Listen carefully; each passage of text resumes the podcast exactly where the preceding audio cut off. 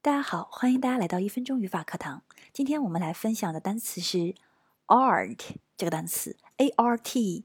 其实这个词我们比较熟悉了，可以指艺术。同时呢，我们在学校里上的美术课，我们也叫 art。所以艺术、美术是它的常我们熟悉的词义。但其实它很常用的另外一个，但是我们不熟悉的词义是文科。文科就指这个学科。但是它的使用形式必须加 s 表复数的情况下，就是 arts，a r t s，arts。那它指的就是人文科学、文科类，比如说像历史学呀、文学呀、语言学呀，那学的是这些学科，我们就叫文科。